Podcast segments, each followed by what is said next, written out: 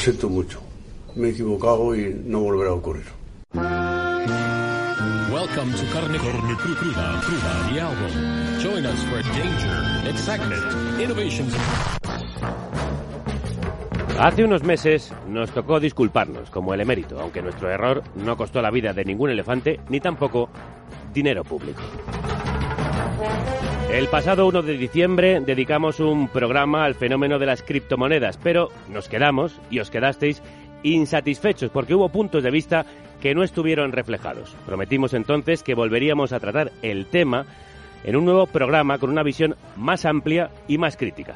Y como lo prometido es deuda, aquí volvemos a intentarlo, pero esta vez buscando la cara B de esta fiebre del oro virtual.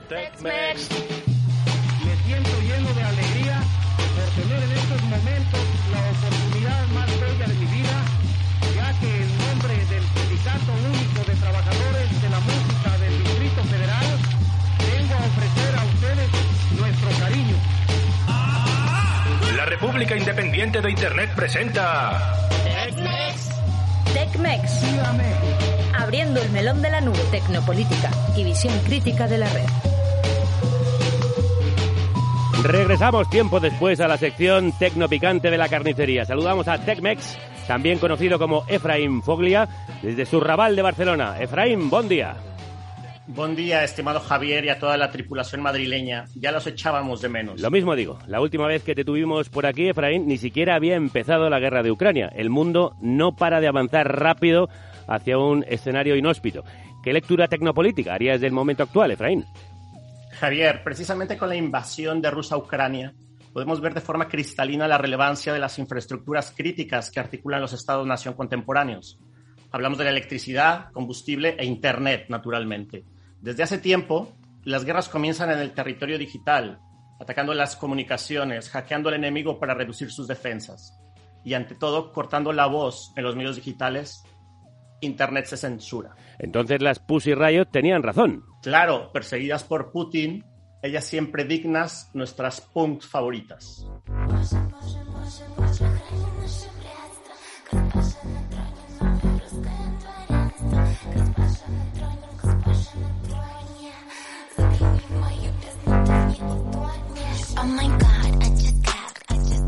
Temazo este hate fuck de las Pussy Riot y que escuchemos a las rusas nos da una pista sobre el tema de hoy que vuelve a ser el mismo del último TechMex del pasado diciembre. Cuando nos aproximamos al mundo de las criptomonedas, aunque no llegamos a todos los rincones, especialmente a los rincones más oscuros. Nos lo hicisteis saber y como programa vuestro que somos, el programa que os debemos, os lo vamos a pagar. Por eso regresamos con una segunda parte, Javier, en la que intentaremos amplificar el debate sobre este criptomundo que ya está aquí y que está cambiando la economía global a pasos veloces. Un debate que está muy polarizado, hay que decirlo, y daré dos ejemplos vinculados a Rusia que nos pueden ilustrar bien esta polarización en relación a la criptoeconomía. Pussy Riot se convierten en la mayor criptomecenas de Ucrania y recaudan 6 millones de euros. El objetivo era reunir fondos para enviar ayuda humanitaria y médica a Ucrania y se han conseguido con la subasta de una bandera ucraniana en formato NFT o activo digital por la que han apostado 3.270 personas. Las criptomonedas, una vía de escape todavía abierta para los oligarcas rusos. El uso de bitcoins ha crecido en Rusia desde que comenzó la guerra. Los ciudadanos ven en las divisas digitales la forma de no perder poder adquisitivo. Los poderosos la manera de burlar las sanciones usos opuestos de la misma tecnología en un mismo conflicto, Efraín. Correcto, Javier, pero lo que no debemos olvidar son todas esas zonas oscuras de este criptomundo que ha llegado para quedarse. Y para hacer un análisis crítico, hoy hablaremos con personas que nos pueden ayudar a entender los efectos nocivos de la especulación económica inerte en estos sistemas criptográficos y también, Javier, algo muy delicado, los efectos en la salud y estabilidad emocional de las personas que se adentran a este mundo en situación de fragilidad. Los arrastra el deseo de mejorar su situación económica invirtiendo en bitcoins y más movidas de este tipo. Sí, porque esto está generando una nueva ludopatía. Es algo preocupante. Ya se oye hablar de personas adictas a las criptomonedas. Nuestras ciudades se han llenado de anuncios, Javier. También desde Internet se nos bombardea con publicidad para que invirtamos en bitcoins, como si fueran las tragaperras o casas de apuestas. Son armas potentes e invisibles contra personas frágiles, naturalmente. Sobre este reverso tenebroso de las criptomonedas ha escrito por extenso y ha investigado mucho el periodista Ekaich Cancela, autor del libro Despertar del sueño tecnológico y también de artículos muy esclarecedores que podemos leer en medios de referencia para nosotras como El Salto. Ekaich, crudos días. Crudos días, Javier, un placer. Eh, para empezar por el principio y dejar los conceptos claros, ¿qué son las criptomonedas? ¿Qué es la tecnología blockchain en la que se basan y cómo funcionan? Bueno, eh, esto es sencillo. Son una lista de bloques eh, que se enlazan a través de lo que se llama criptografía. Estos se conectan, están unidos bloque a bloque hasta el, hasta el bloque inicial, hasta el bloque base.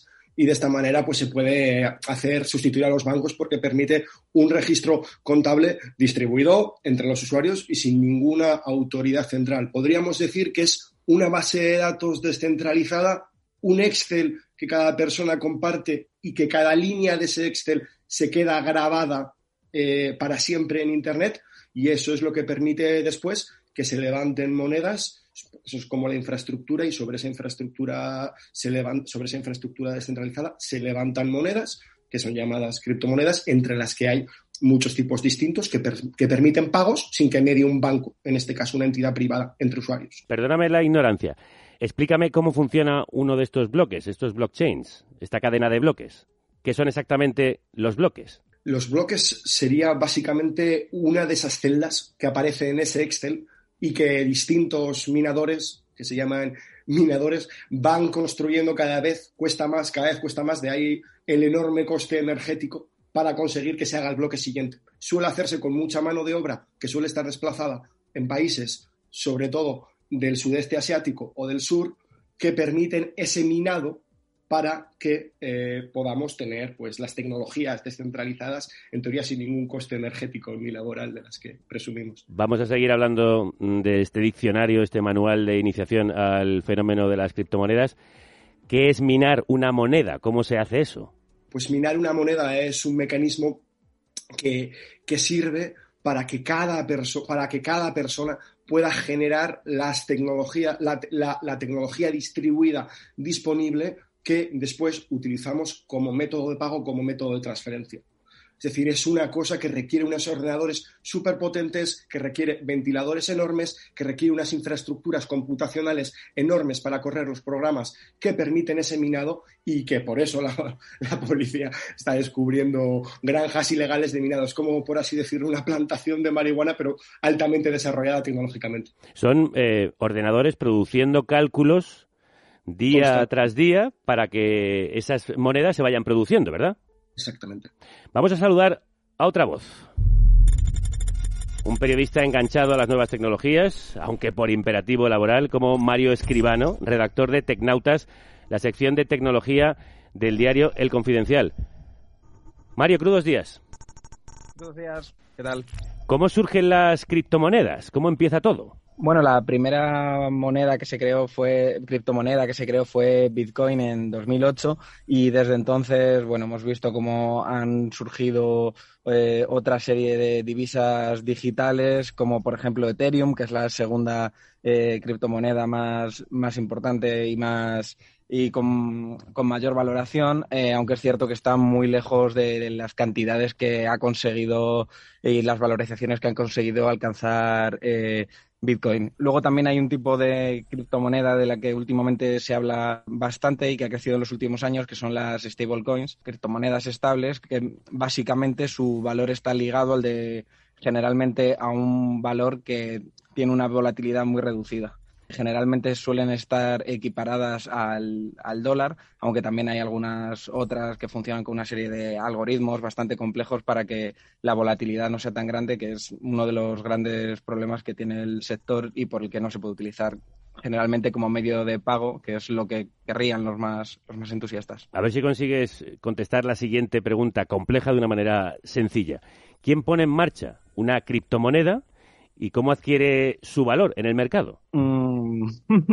sí, bueno, es una pregunta eh, bastante compleja, pero eh, de hecho hoy en día, por ejemplo, no se sabe exactamente mm, quién fue la persona, quién hay detrás del apodo de quién, de la persona que creó Bitcoin, mientras que eh, otras, eh, otras criptomonedas como la mencionada Ethereum sí que le han puesto en marcha distintas organizaciones financieras que lanzan el proyecto con un white paper, que es como la Biblia de cómo tiene que funcionar esa criptomoneda y comienza a operar. Sí que es cierto que entre como Bitcoin fue pionera y ha tenido un funcionamiento mucho más descentralizado que, la, que otras, ¿no? que al final siempre han tenido algún actor central que ha tenido un mayor o menor control, los que se llaman los bitcoiners, ¿no? Dentro de la de la comunidad cripto, los que se llaman bitcoiners, son más entusiastas de esta criptomoneda y tienen y creen que el resto, vamos, han sido como unas copias bastante malas que tienen poco que corresponderse con el con el proyecto original. ¿Y eso cómo adquieren valor dentro del mercado? ¿Por qué de repente una moneda que se ha creado virtualmente empieza a tener un valor real que se podría cambiar con otras divisas de países de todo el mundo? Bueno, eh, empieza a tener valor de una forma muy parecida a cómo funcionan los mercados bursátiles. Funcionan en base a oferta y demanda generalmente. Entonces, cuando empieza a haber una serie de actores que quieren comprar esa criptomoneda, eh, su precio empieza a subir. Y de hecho, eh, lo que ocurre es que la hoy en día se están utilizando generalmente como un medio puramente especulativo, no como no como una moneda. Entonces, eso está generando que haya una volatilidad altísima, sobre todo en los dos, tres últimos años. Y, por ejemplo, no antes siempre se decía que Bitcoin, si mirabas a un año atrás, siempre había subido y hoy vemos que tiene como un 20% menos, menos de su valor y no se sabe evidentemente cuál, cuál puede ser el futuro. Eh Kites, tú eres muy crítico con las criptomonedas, aunque la tecnología blockchain que, es bastante publicitado últimamente, no parece a priori algo pernicioso. ¿Dónde ves la parte oscura del sistema blockchain si es que la hay? Bueno, a ver, no soy solo yo, sino buena parte de la comunidad académica. O sea, en The una iniciativa que hicimos con, con Evgeny Morozov, recopilamos casi mil papers críticos publicados en estos últimos años. Otra cosa es que en los medios de comunicación estas voces no tengan cabida y solo escuchemos a criptobros y youtubers con la capacidad analítica muchas veces de una meba. ¿no? Dicho esto, la, la, tecnología blockchain se ha utilizado por el Ayuntamiento de Barcelona, tú lo conocerás bien, para favorecer procesos participativos como el de CIDIM, es decir, como una pequeña parte de un proceso mucho más amplio para democratizar las instituciones. Pero también se ha utilizado para introducir a cantidades ingentes de personas en el sistema financiero, venderles activos especulativos tóxicos y estafarlos. Entonces, la tecnología no es un problema, sino el sistema político y económico en el que se enmarca que de un lado es el neoliberalismo, que lleva décadas creando y pidiendo y exigiendo sujetos endeudados y que hace acceden a, los ingresos a través del crédito, y de otro, un capitalismo que trata de usar las tecnologías digitales para expandir los mercados financieros a cada vez más áreas de la vida. Esto ya existía antes de cualquier blockchain.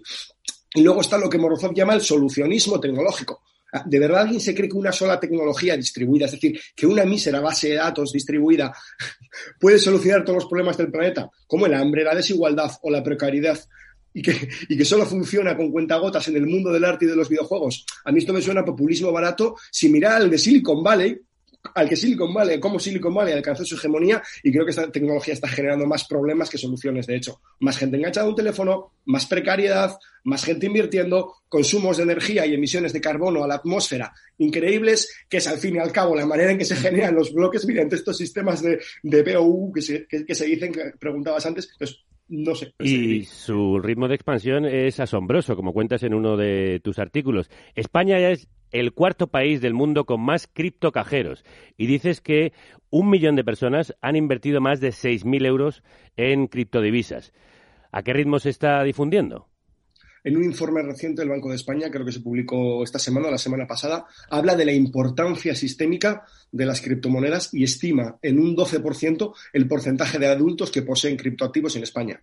A mí esto no me extraña, Javier, o sea, porque somos un país pobre, sin posibilidad de emanciparnos o alquilar, sin invertir casi todo nuestro salario en ello y porque la paz social en este país, como dice Manuel Rodríguez en su último libro, se ha logrado mediante un consumo atado a las ganancias inmobiliarias. Entonces, claro, la única forma que tiene mucha gente en este país de acceder a, los ingresos es a través de la inversión. No tienen otra salida. O sea, este es el problema. Entonces, en un país donde la tasa de, paro cerró en el 12,6 y donde la tasa juvenil es del 30 y donde el 55% de los jóvenes de 22 a 29 años aún vive con sus padres, pues entonces la única opción y seguirá creciendo eh, la, inversión en criptomonedas mientras no cese la publicidad, mientras la gente siga siendo pobre, mientras no tenga capacidad de emanciparse, porque le dirán, venga, eh, tu única forma de acceder al crédito no es un buen empleo, sino invertir. Sin embargo, en el anterior programa que dedicamos a las criptomonedas, tuvimos invitados que las defendían como una alternativa al sistema bancario capitalista, porque decían democratizan los sistemas financieros y evitan que los ahorradores pierdan poder adquisitivo. Así lo expresó entonces el economista Ismael Santiago Moreno. Tener dinero fiat es basura. No tiene sentido. Inviértalo en oro, inviértalo en plata, inviértalo en criptomonedas. Yo no estoy seguro con una economía que no es transparente, que es opaca y que me roba. Cuando el profesor Ismael Santiago habla de dinero fiat, se refiere al dinero tradicional, al que ampara a los estados, en contraposición a las criptomonedas, de las que destacaba su trazabilidad, transparencia o naturaleza descentralizada. Precisamente eso, la descentralización es algo que consideras un mito o propaganda, Kites. ¿Por qué?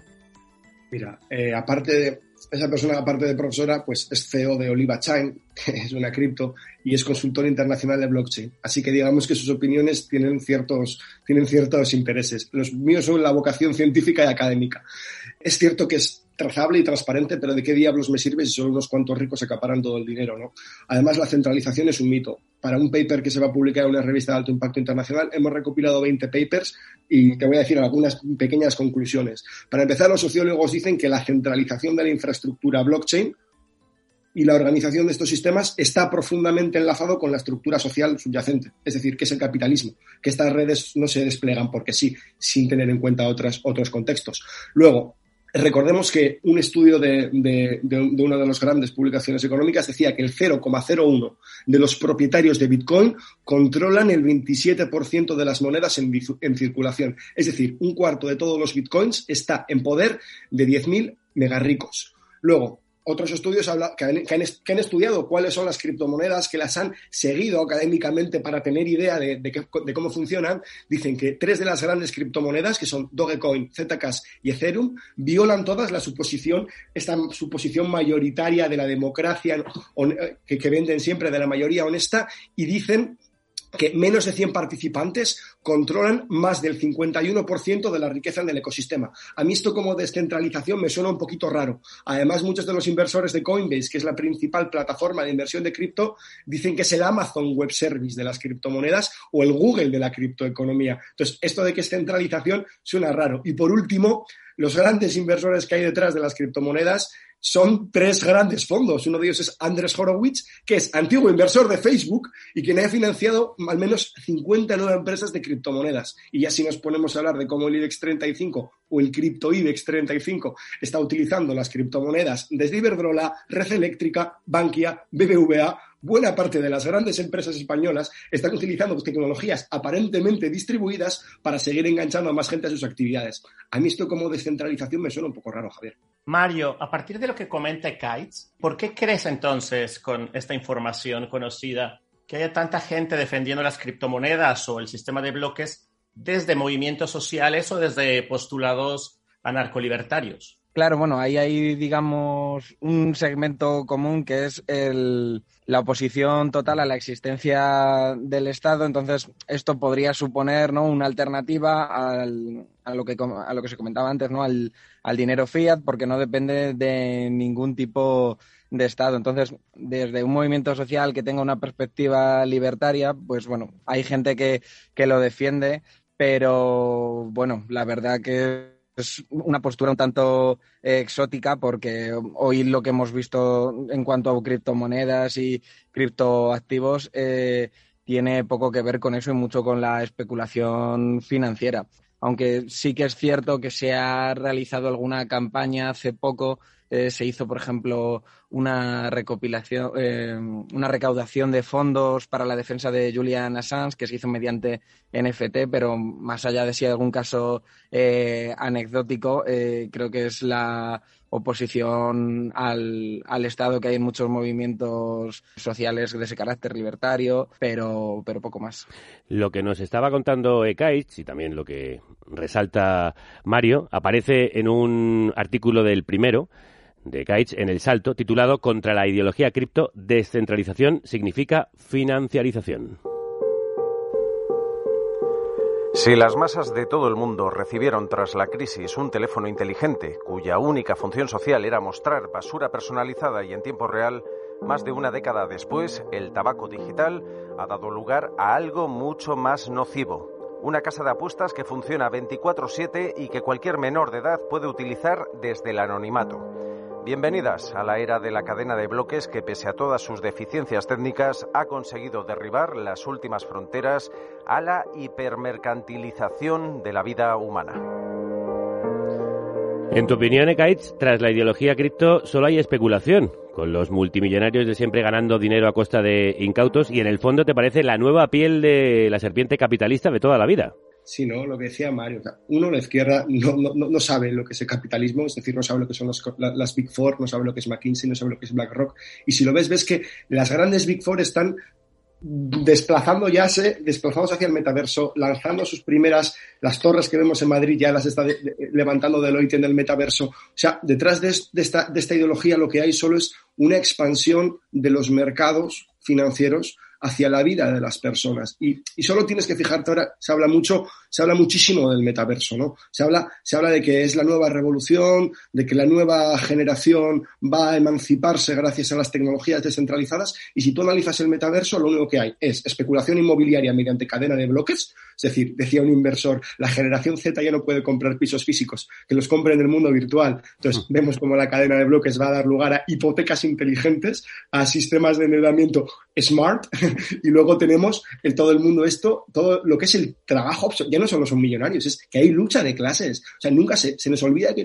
detrás de estas tecnologías hay enormes luchas. O sea, el metaverso lo está impulsando Microsoft como impulsó el teletrabajo y las aplicaciones de teletrabajo y van a conseguir más monitorización, más vigilancia, más taylorismo digital, más, más control en el espacio de trabajo, más ciberbullying, más problemas de ese tipo. Y al fin y al cabo, eso para mí es problemático ya no solo por, por la clase que gana dinero, sino porque estas tecnologías solo van en, en, la, en, en, la, dirección de empobrecernos y de controlarnos tecnológicamente para que seamos eso, sujetos obreros que no ganan ni mil euros a final de mes. Hoy estamos hurgando en los agujeros que presentan las costuras de las criptomonedas, agujeros por los que muchos pierden el dinero de sus bolsillos y por el que también se escapan los impuestos de todos.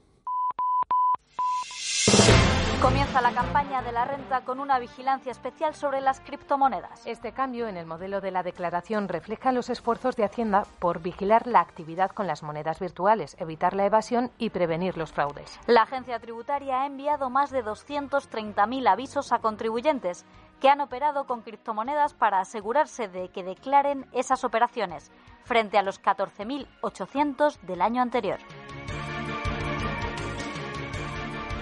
Saludamos a José María Peláez, que es inspector de Hacienda y experto en estas cuestiones. José María, bienvenido. Hola, buenos días. ¿Se encontraban las criptomonedas en un limbo fiscal en nuestro país? Mm, yo creo que no solo limbo fiscal, sino limbo de todo tipo. O sea, financiero y eh, de mercado, de operatoria y entre ellos, por supuesto, lo fiscal. O sea, el boom que han tenido, de, como habéis dicho, desde el año 2008-2010 y la situación que presenta en el 2022 pues eso hace imprescindible una regulación, una regulación y por la parte que nos afecta a la administración tributaria, pues regular eh, estas criptomonedas, pues qué repercusión fiscal puede tener el tenerlas, el comprar, el vender, el invertir, etcétera.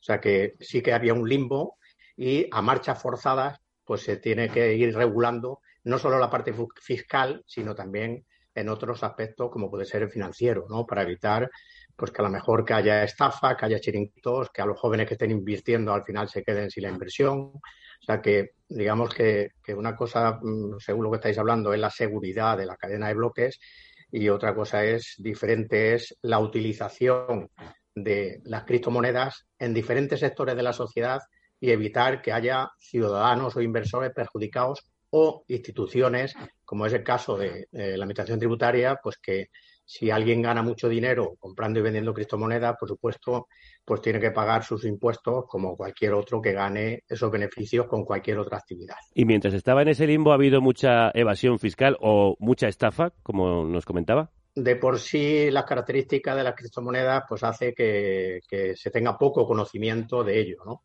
Eh, ha sido significativo el, el, informe que se ha hecho referencia anteriormente del Banco de España de esta semana, pues que cuantifica que el año pasado en España se movieron 60.000 millones de euros en criptomonedas. Otra cifra también importante es que habéis comentado que es el 12% de los adultos, pero que en total pues hay 7 millones de españoles que, poseen eh, criptomonedas, ¿no? Entonces, que realmente pues es una actividad que yo creo que todos los sectores, incluida la administración tributaria, pues se han topado de frente con ello ante el boom, sobre todo en los últimos años, ¿no? A raíz de ahí, pues la administración tributaria se ha puesto un poco las pilas, porque por supuesto las características de criptomonedas pueden dar lugar a fraude, pueden dar lugar también a blanqueo de capitales, de dinero procedente de actividades delictivas, por ejemplo. Pero se tiene constancia de que pues, lo haya habido. No se han detectado porque al final, cuando hay una eh, ocurre lo mismo que con los paraísos fiscales. Cuando algo está oculto, nadie sabe realmente que se esté utilizando, ¿no? El riesgo está ahí y los casos que se conocen, pues normalmente son pues, casos judicializados o casos policiales, ¿no? Entonces no hay estadísticas de decir, bueno, de esos miles de millones de criptomonedas, cuánto es corrupción, cuánto es blanqueo, esa estadística no se, no se conoce, ¿no? Pero como factor de riesgo está ahí y sí que, por ejemplo, la legislación de blanqueo de capitales, que hay una legislación específica para evitar el blanqueo de capitales en determinados sectores, ya se ha incluido en la legislación española y en las directivas europeas, pues a todos aquellos, digamos, proveedores de servicios de cambio, los que custodian los monederos virtuales, etcétera, se han incluido entre los sujetos obligados a proporcionar información de todas las operaciones en que intervengan.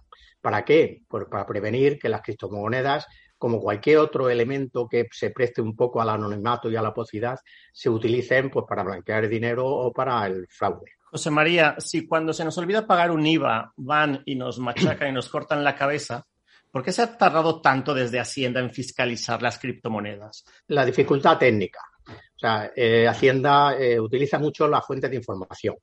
Sea, Hacienda obliga a los bancos a dar información de todas las cuentas bancarias.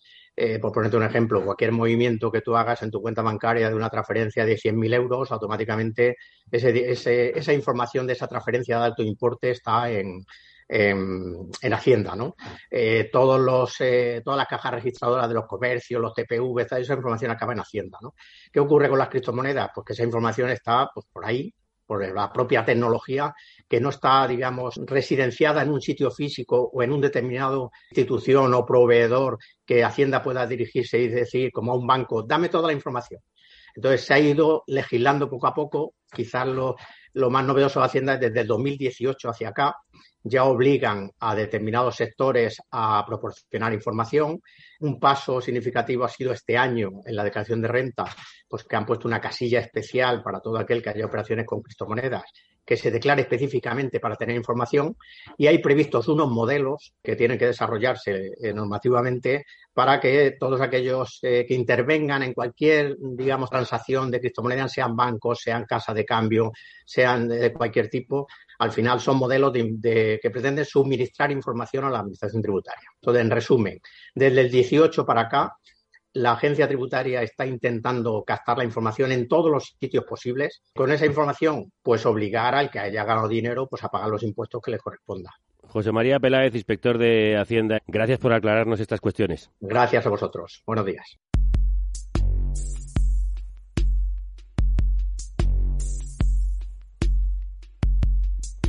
Volvemos con nuestros invitados, Ekaich Cancela y Mario Escribano, y también contigo, Efraín, para hablar ahora de otro de los productos más famosos del criptomundo y de la tecnología de bloques, los NFT, que son, Efraín. Un NFT es un acrónimo en inglés de tokens no fungibles. Los NFT son registros en un blockchain cuyo valor está asociado a activos digitales como imágenes, vídeos, marcas o incluso textos. Son como sellos de autenticidad. Su importancia viene de que se pueden asegurar su procedencia e introducir un código en la programación que permite remunerar al creador o artista con un porcentaje por cada transmisión del mismo. Como nos contaba Mario Escribano en uno de sus recientes artículos en el Confidencial, el año pasado movieron más de 30 millones de euros en todo el mundo. demasiado dinero como para que las grandes tecnológicas no se hayan lanzado a por este nicho. Mario, ¿están participando mucho en el mundo de las NFT, las grandes compañías? Sí, pero antes de hacer una breve puntualización, no fueron 30 millones, sino, si no recuerdo mal el, el dato, eran 30 mil millones. 30 mil millones. 30.000 millones, creo que era la cantidad. No recuerdo exactamente el número exacto, pero eran varias decenas de miles de millones para que nos hagamos una idea de la explosión que han metido este tipo de, de activo, bueno, lo que es un activo financiero.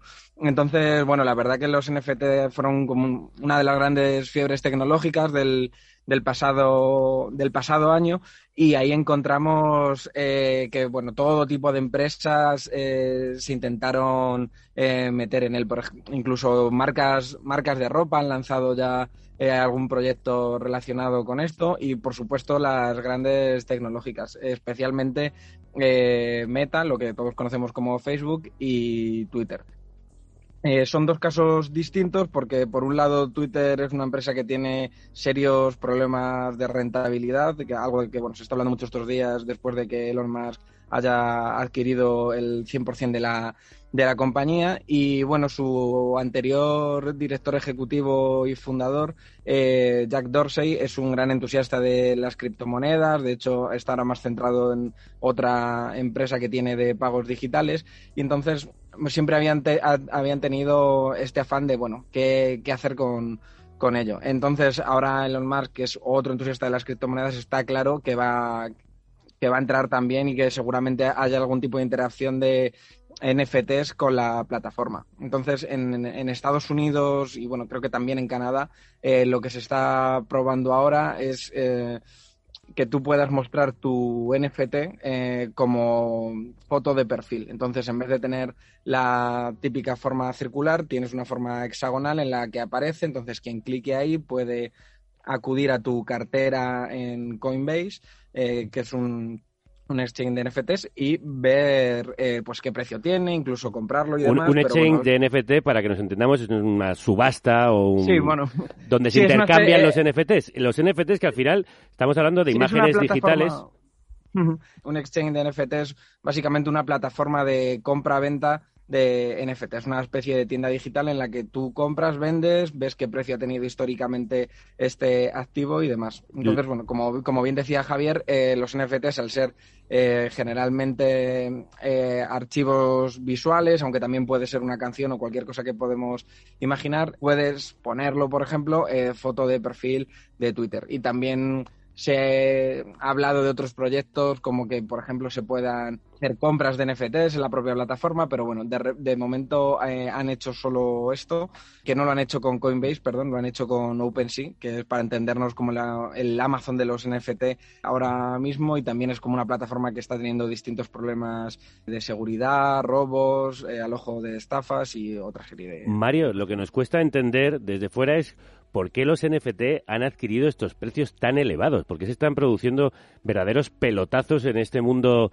de la imagen o del audio digital. La verdad que el valor artístico, lo que muchos defienden, es difícilmente de pensar que esté detrás de este afán y de esta explosión que, que ha habido en el, en el último año. Entonces hay que pensar, yo creo, más bien en cuestiones especulativas, porque cuando de repente sale una colección de, y esto es un caso real, de mil monos creados con inteligencia artificial, combinando distintos componentes y salen a un precio de 300 dólares y de repente en menos de un año valen 300 mil dólares o mucho más, pues bueno, ahí está, seguramente haya mucho afán de ganar dinero, aunque bueno, también es cierto que esta colección en concreto ofrece como ciertas ventajas, entrar en un cierto club exclusivo y hay ya un montón de famosos, pues desde mm, Jimmy Fallon, Eminem, que se han gastado una, un dineral en tener su propio mono y mostrarlo como un distintivo de exclusividad. Seguramente esta gente que tiene mucho dinero eh, lo haga pues como un símbolo de distinción, pero otros muchos lo hacen así.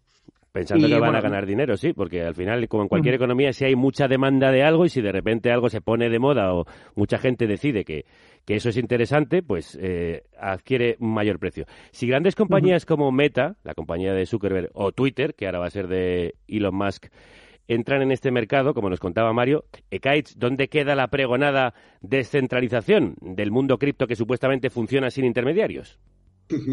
bueno, un dato que creo que, se, que no se ha dicho, la plataforma de NFTs OpenSea, que es una de las más grandes, reconoció que el 80% de los NFTs eran un fraude. y luego el año pasado, en 2021, se han reconocido estafas en criptomonedas, porque un dato que no ha dado el, el, el experto antes, por valor de 14 billones, ¿vale?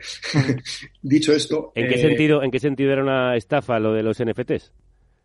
Bueno, es muy sencillo. Tú puedes hacer una captura de pantalla de una NFT y decir que es una, y decir que es una NFT verdadera. De hecho, la última estafa que ocurrió en España era que una persona con un Photoshop cogió la imagen que acredita la, en teoría lo que, lo que es exclusivo, lo puso en una copia y bueno, y así ya parecía que, que era verdadera y estafó una barbaridad de gente, ¿no? Sí, y hay que, hay que tener aquí también un aspecto en cuenta bastante importante que no, no lo he podido comentar antes, que es que lo que se ha descubierto en algunos, eh, algunos de estos marketplace NFT es que hay cuentas que pertenecen a un mismo usuario que hacen compra-venta, entonces lo utilizan para estar entre algunas cuentas eh, subiendo el precio y realmente al final no vale nada. De hecho, hoy un- en día un, solo un tercio de los NFT tiene algún tipo de valor. Los otros dos tercios o no valen nada o tienen un valor tan mínimo que no merece la pena ni, ni acuñarlo. O sea, gente desde distintas co- cuentas, primero poniendo a la venta un NFT y comprándose a sí mismo para intentar subir el precio, especulando. Claro, sí, sí. Y, pero claro, es una especulación en sí mismo. No es porque haya un mercado que suba, sino que es esa persona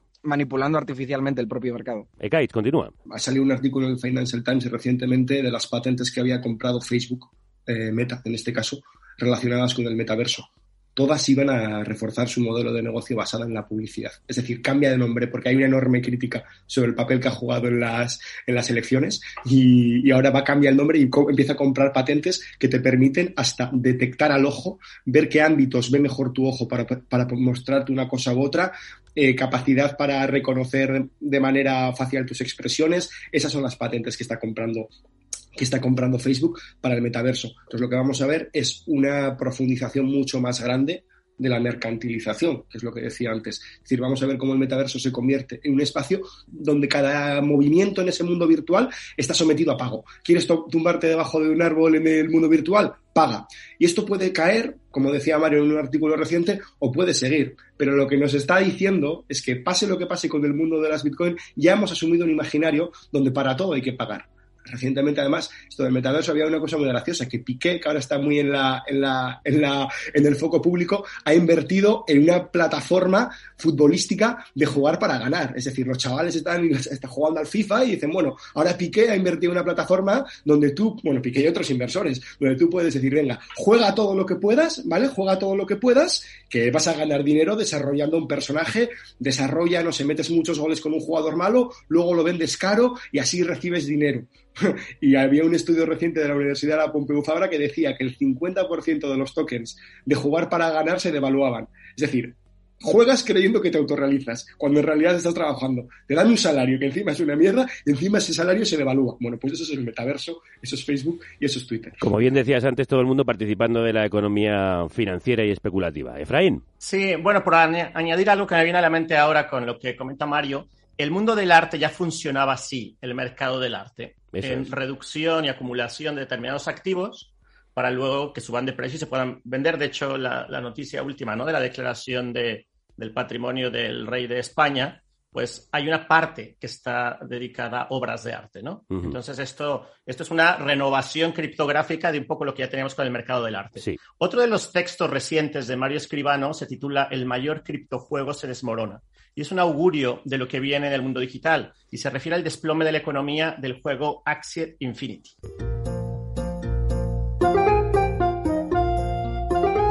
Del que escuchamos la música, Efraín. Exacto. Mario, para los que no controlamos de criptojuegos, ¿qué es el Axie Infinity del que escuchamos su inofensiva musiquilla? ¿Y qué ha pasado como para que te parezca un posible síntoma del estallido de la criptoburbuja? Bueno, Axie Infinity también fue otra de las grandes fiebres que despertaron el verano pasado en, en todo este mundo cripto y básicamente es un videojuego que eh, funciona de una forma similar a los de batallas Pokémon y este tipo de cosas, pero entra dentro de lo que se llama eh, Play to Earn o Juega para ganar, que consiste en que tú puedes obtener beneficio económico jugando. Eh, lo único que tú antes tienes que hacer una inversión inicial. Tienes que comprar una determinada cantidad de personajes a un precio que fluctúa por la moneda interna del juego y después, en base a cómo vayas jugando y consigas objetivos, puedes obtener dinero. Esto provocó, por ejemplo, que haya llegado a costar a veces, mm, haya tenido, has tenido que hacer una inversión de unos 300 dólares para poder jugar a este juego. Mm, ¿Qué ocurre? Hay países como sobre todo Filipinas en los que hay gente que quiere jugar y no puede y esto se ha convertido incluso en una forma de, de vivir porque hay gente desde países como España que tiene lo que se llama un sistema de becas que consiste en dejarle sus cuentas para que jueguen y ellos puedan eh, generar beneficios con ellos. Entonces, ahora lo que está ocurriendo con este juego es que tras una fiebre inicial, eh, su economía interna se ha desplomado bastante, entonces claro, la moneda ha caído y esto tiene una razón muy sencilla que es la caída de usuarios. Entonces, cuando este tipo de modelos que tienen una estructura generalmente piramidal, cuando deja de entrar gente y ya hay gente dentro, pues los que hay solo les queda que su moneda eh, se devalúe, a no ser que se haya alguna forma de regular esa economía, pero crear una economía interna dentro de un, en un ecosistema así es algo eh, sumamente complejo y ya se están viendo las costuras del modelo. Pues hablando de ese videojuego de Axie Infinity, en el programa PlayZ de RTVE, Arca, un joven español, explicaba de esta forma cómo da trabajo, entre comillas, a jóvenes de otros países gracias a las múltiples cuentas que posee de ese criptojuego. Yo como persona que puede llegar a tener varias cuentas, ya que cada cuenta puede oscilar entre 200, 500 dólares actualmente, puedo prestársela a otra persona y esta persona juega por mí. En este caso, cuando llega a la hora de cobrar, si esa persona al mes ha facturado 50 dólares, pues yo me quedo la mitad por haber sido el inversionista y la otra persona se queda la otra mitad por haber sido el jugador y que ha estado dedicándole tiempo a la cuenta. De esta manera, por ejemplo, yo tengo bastante pecados, que se llaman este tipo de personas, y antes habéis comentado un problema que viene siendo de Venezuela, Latinoamérica, Filipinas, hay mucha gente también de Filipinas, pues actualmente yo tengo varios pecados que se están sacando un sueldo por trabajar jugando a videojuegos, nunca mejor dicho, tres horas al día eh, eh, lo mismo que si trabajaran ocho horas en Venezuela actualmente. Más que becando, está uberizando. 24 añitos tiene la criatura. Eh, Ekaich, igual me estoy volviendo yo un pureta, pero esto de moderno no tiene nada y suena a explotación laboral de la antigua, pero en un entorno digital. En tu opinión, ¿cuáles son los mayores peligros de la expansión de esta criptoideología? Casi se me cae la vergüenza escuchando a esa persona en la televisión española, pero bueno, un dato sobre Play to Play to Earn. A finales de marzo del año pasado había 51 carteras conectadas a este juego. Eh, tan solo tres meses después, a finales de 2021, esta cifra se disparó en un 600% hasta alcanzar los 359.000 eh, jugadores, una cantidad que equivale a la suma de los empleados de Apple, Google y Microsoft. Bueno, yo creo que este dato, además teniendo en cuenta de que mm, el Play to Earn y toda esta ideología cripto no deja de acrecentar las divisiones en, del trabajo internacional. Es decir, estamos viendo cómo la, después de que la única solución a la precariedad de buena parte de los trabajadores racializados y, y, muchos casos migrantes del sur global fuera acceder al trabajo mediante economía colaborativa, mediante, mediante Globo, mediante Uber, mediante Deliveroo, ahora accedemos a una experiencia similar pero gamificada es decir, ahora juegas en lugar de repartir, en lugar de, repartir comida, ¿no? Yo creo que esto es un peligro para la generación joven, ¿no? Yo creo que si esto se expande y que si seguimos legitimando que nuestros derechos no estén o que nuestros derechos laborales no estén atados a un convenio de trabajo y estén atados a lo que opine un, un inversor de 24 años, pues yo creo que esto es bastante, bastante problemático porque no va a dejar de profundizar en la precariedad y en la explotación del trabajo. Sí, como bien explicabas desde el principio, al final estamos todos entrando en esa economía financiera y especulativa y pensando además que estamos jugando a ganar cuando lo que hace la mayoría es perder, porque uno de los mayores peligros del mundo cripto es que al final todo se reduce a esa vieja máxima. Si unos ganan mucho dinero es porque otros, la mayoría, lo están perdiendo. El defensor del pueblo recibe quejas de ciudadanos que han invertido en criptos y lo han perdido todo. En su informe anual, el defensor del pueblo recuerda que en España no se ha aprobado todavía ninguna regulación sobre criptomonedas, por lo que no están sujetas a ningún sistema de supervisión pública ni se acogen a sistemas de garantía de depósitos. Tal y como suena. En España ya hay casos de personas que han perdido sus ahorros por invertir en criptomonedas, Efraín. Por desgracia es real, Javier, y el defensor del pueblo, Ángel Gabilondo, este viejo conocido, advierte de que las criptomonedas no están reguladas, como ya se ha comentado en este programa, y los inversores no tienen protección jurídica por el momento. Es la ley de la selva, Javier, por decirlo de alguna forma. Sí, bajo la ley de la selva ya sabemos que los más vulnerables acaban devorados. Porque además de ser una selva, las criptomonedas son también una tecnología de la adicción, es decir, crea adictos, como las apuestas y otras formas de juego más convencionales. Por tanto, las criptomonedas presentan un doble riesgo. Puedes perder tu dinero pero también tu salud mental. Hay quienes afirman que las criptomonedas encubren sistemas de estafa piramidal, pero en formato digital. Miles de jóvenes de toda Europa asisten este fin de semana en Badalona a la convención de la empresa IM Master Academy, investigada por estafa a menores por fomentar las inversiones en criptomonedas. Tanto ayuntamiento como asociaciones de vecinos han pedido la cancelación del evento. La compañía, a la que se relaciona con una estafa piramidal y métodos de captación similares a una secta, reúne a unas 9.000 personas en el Palacio Municipal de Deportes de Badalona. El pasado mes de marzo, la Unidad de Delincuencia Económica de la Policía Nacional detuvo a ocho cabecillas de esta organización en España, acusados de estafar a miles de jóvenes con cursos virtuales sobre criptomonedas y transacciones financieras de alto riesgo. Lo que preocupa de noticias como esta no es solo que pueda tratarse de una estafa piramidal, como la del caso Nimbus, que investiga la Audiencia Nacional por un presunto engaño de 125 millones de euros, sino que muchas de estas personas pueden acabar arruinadas también por la adicción. Las criptomonedas arrojan un cóctel molotov psicológico muy peligroso, porque se mezcla la ilusión y las expectativas de las personas que anhelan mejorar su situación económica muchas veces muy precarias, por cierto. Y las tecnologías digitales están catalizando estos fenómenos ludópatas. Es a lo que nos referimos como tecnologías de la adicción. La psicóloga Consuelo Tomás es directora del Instituto Valenciano de Ludopatía y Adicciones No Tóxicas, que fue uno de los primeros centros en España en tratar la adicción a invertir en bolsa y ahora está tratando casos, los primeros casos de adictos a la inversión en criptomonedas. Consuelo, crudos días. Hola, buenos días. ¿Cómo son los casos que os están llegando a la consulta y en qué se parecen a otras adicciones? Pues sobre todo nos está viniendo muchísima gente joven y hay que destacar que si bien es cierto que antes los jóvenes sobre todo y continúan apostando en las apuestas deportivas, estamos observando que se está produciendo una sustitución y un desplazamiento, tanto en aquellos jóvenes que ya tenían un problema de ludopatía con las apuestas como en otros jóvenes donde hay una permisividad y una aceptación social muy grande. Eh, al igual que ocurre en otras adicciones, lo que está sucediendo cuando las personas tienen problemas de adicción a las criptomonedas es que pierden el control. Es decir, si ganan, quieren ganar más y si pierden, quieren recuperar el dinero perdido, de tal manera que se meten en un bucle del que es muy difícil que puedan salir.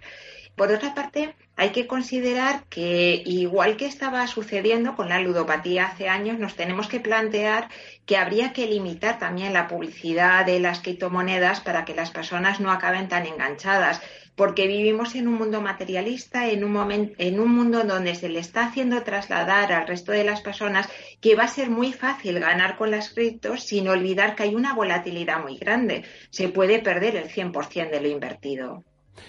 Dibujas un perfil del adicto a las criptomonedas, veinteañero, universitario, alguien sin conocimientos financieros que suele probar tras ser persuadido incluso con mensajes como este. Aquí se holdea, y se holdea con cojones. En el mercado de las criptos entra ya lloradito de casa. ¿Llorar aquí?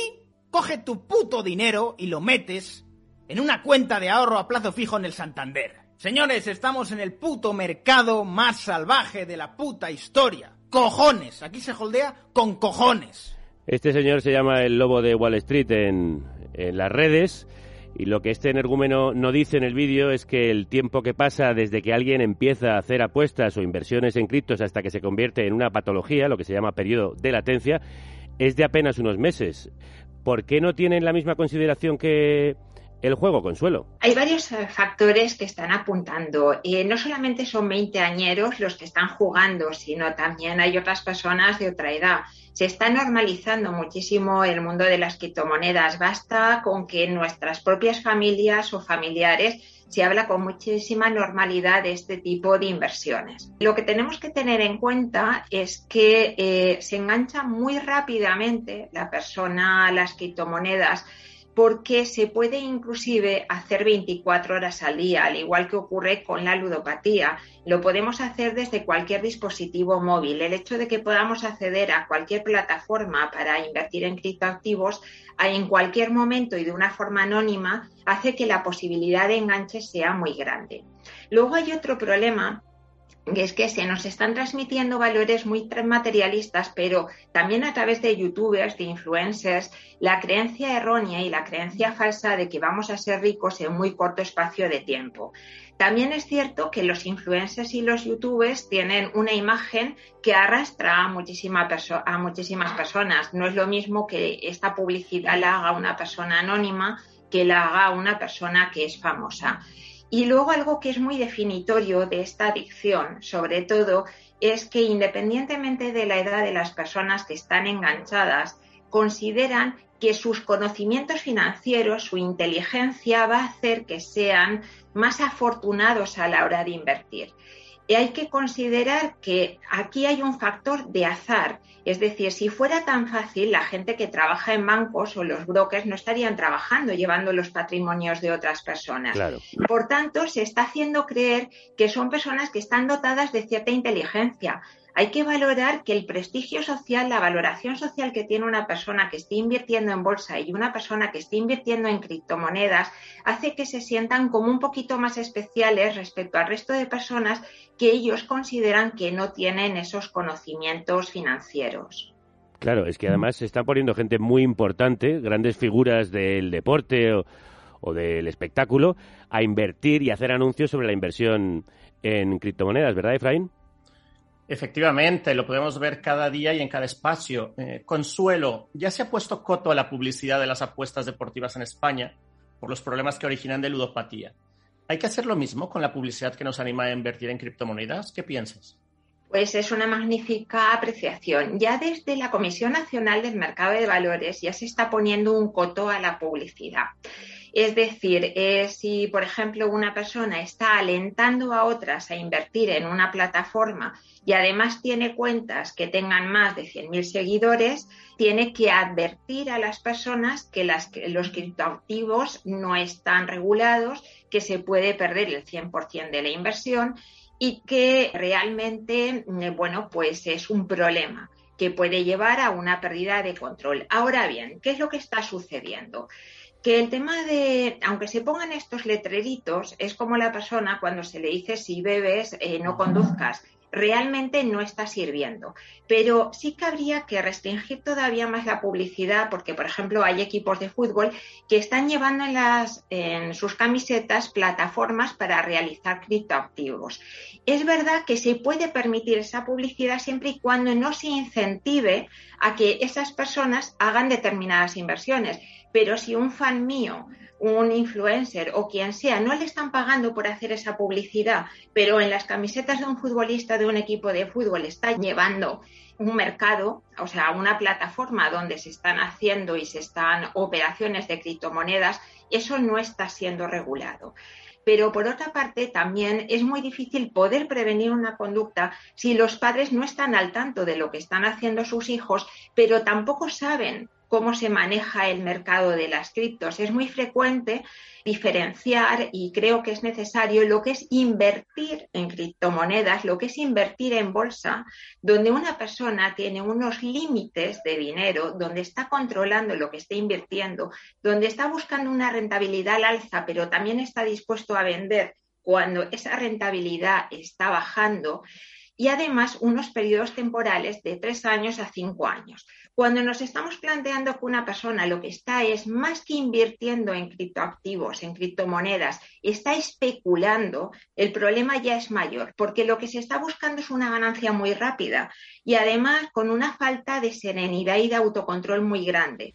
Porque inmediatamente si hay una ganancia se continúa invirtiendo más, pero si se pierde, en lugar de frenar esa conducta, se continúa incluso gastando el dinero que uno tiene y el que no tiene.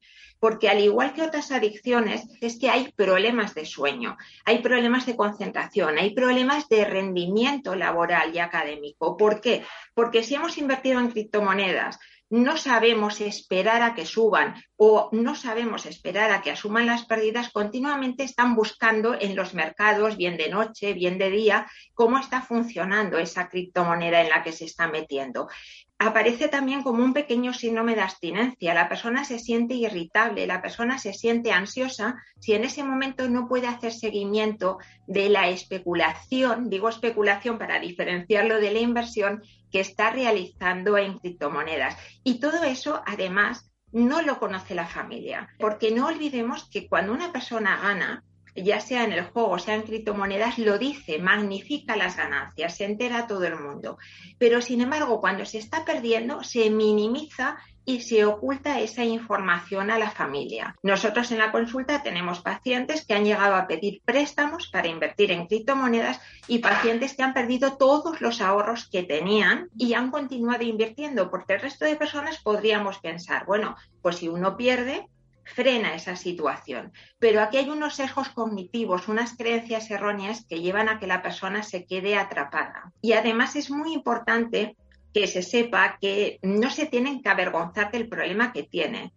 Por quedarse enganchados a las criptomonedas no son ni más ni menos inteligentes. Esto no es una cuestión de inteligencia.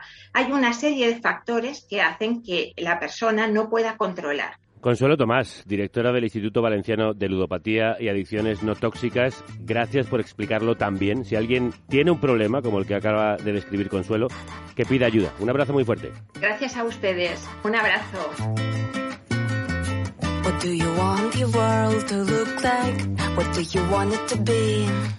Acabamos como empezamos, con las Pussy Riot. Y este Make America Great Again es lo que parece que hacemos al invertir en criptomonedas, dar aire y dinero al capitalismo estadounidense de toda la vida, aunque haya rejuvenecido su apariencia con las Big Techs de Silicon Valley.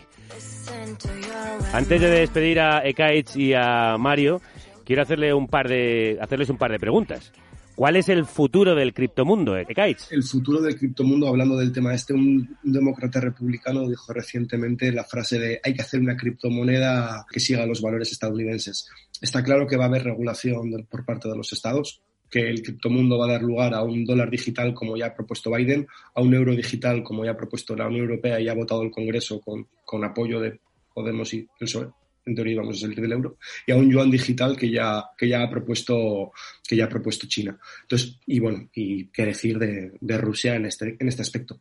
Yo creo que va a dar lugar al retorno de los estados, no a su desaparición, y creo que tenemos que ser muy estratégicos a la hora de ver cómo entendemos el Estado. Podemos entenderlo como, como hasta ahora, el futuro puede ser un lugar donde el Estado es el causante de todos los problemas y hay que abolirlo, y que el Estado la única forma que tiene es, de, bueno, quiere decir que el, problema no es el capitalismo global, sino el Estado, o podemos tratar de reestructurar el Estado para ese futuro digital, podemos pensar en cómo utilizar ya no, ya no el Bitcoin, ya no los tokens, sino realmente cómo democratizar los bancos centrales a los que están atados esas monedas, cómo acabar con el poder de la banca mediante sistemas de pago atados al Estado, cómo pensar en servicios públicos donde la moneda no esté atada a la inflación o al precio, sino que podamos decir, mira, estas son tus criptomonedas para pagar, para pagar la salida. Y esa criptomoneda no tiene por qué tener un valor monetario, sino que solo puede tener un valor altruista. Y finalmente creo que tenemos que repensar seriamente si el Estado es el problema por ejemplo, o una solución en un aspecto como el que comentaba la, la, la, profesora, ¿no? De salud mental.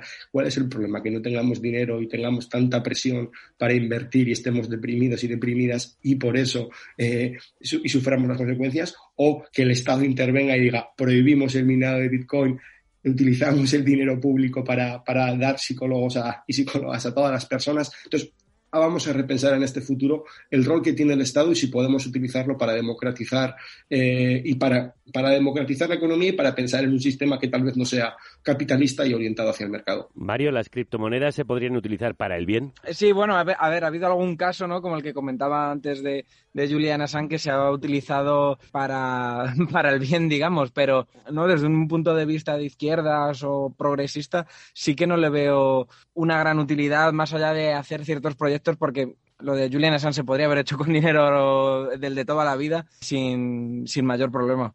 Entonces, pero bueno, yo sí que creo que en, en un futuro más inmediato, eh, bueno, eh, hay mucha incertidumbre económica sobre en, qué ocurrirá en los próximos meses. Todos los valores tecnológicos en bolsa también llevan meses a la baja, también por, por la guerra de Ucrania. Entonces, no se sabe muy bien qué va a pasar, pero no parece que vaya a haber como un estallido, un gran estallido por ahora, pero, pero bueno, es algo que nunca se puede, nunca se puede descartar, igual que ya pasó con la burbuja de las, de las .com. Mario Escribano, te seguimos leyendo en el Confidencial como redactor de Tecnautas y también recomendamos que leáis a Ekaitz Cancela en El Salto y en otros medios en los que colabora. Muchísimas gracias a los dos. Creo que ahora sí hemos hecho el programa que teníamos que hacer. Un abrazo muy fuerte. Abrazos.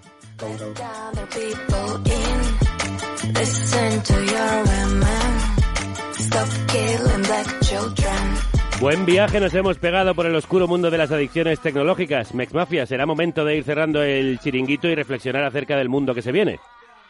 Hay una cosa segura, Javier, y es que este mundo criptoengañoso va a ir creciendo de forma proporcional a cada crisis económica que nos vaya llegando.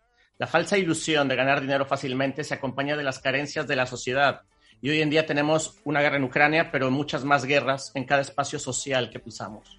Necesitamos mucha didáctica para que las personas puedan entender los riesgos de esta ideología criptográfica. Sí, y qué decir, como hemos mostrado, de la ludopatía que lo echa suertes en toda clase de juegos y apuestas por Internet. Ahora también bajo la solemne apariencia de una inversión. Efectivamente, nuestra amada y odiada red es productora nata de caldos de cultivo para la especulación. Que cada quien haga lo que quiera, pero cuidadito, como decía Scorbuto. Adeu Javier y adeu tripulación carnicera. Adeu Efraín y hasta la próxima Max Mafia.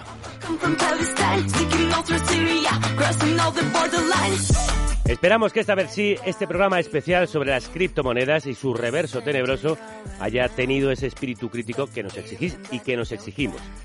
Mañana volvemos con otro programa peliagudo. Vamos a desenmascarar a más millonarios, en esta ocasión a los que nos pillan más cerca, a Florentino Pérez y a otros oligarcas españoles. ¿Quién dijo miedo? No os lo podéis perder. Hasta entonces, que la radio os acompañe.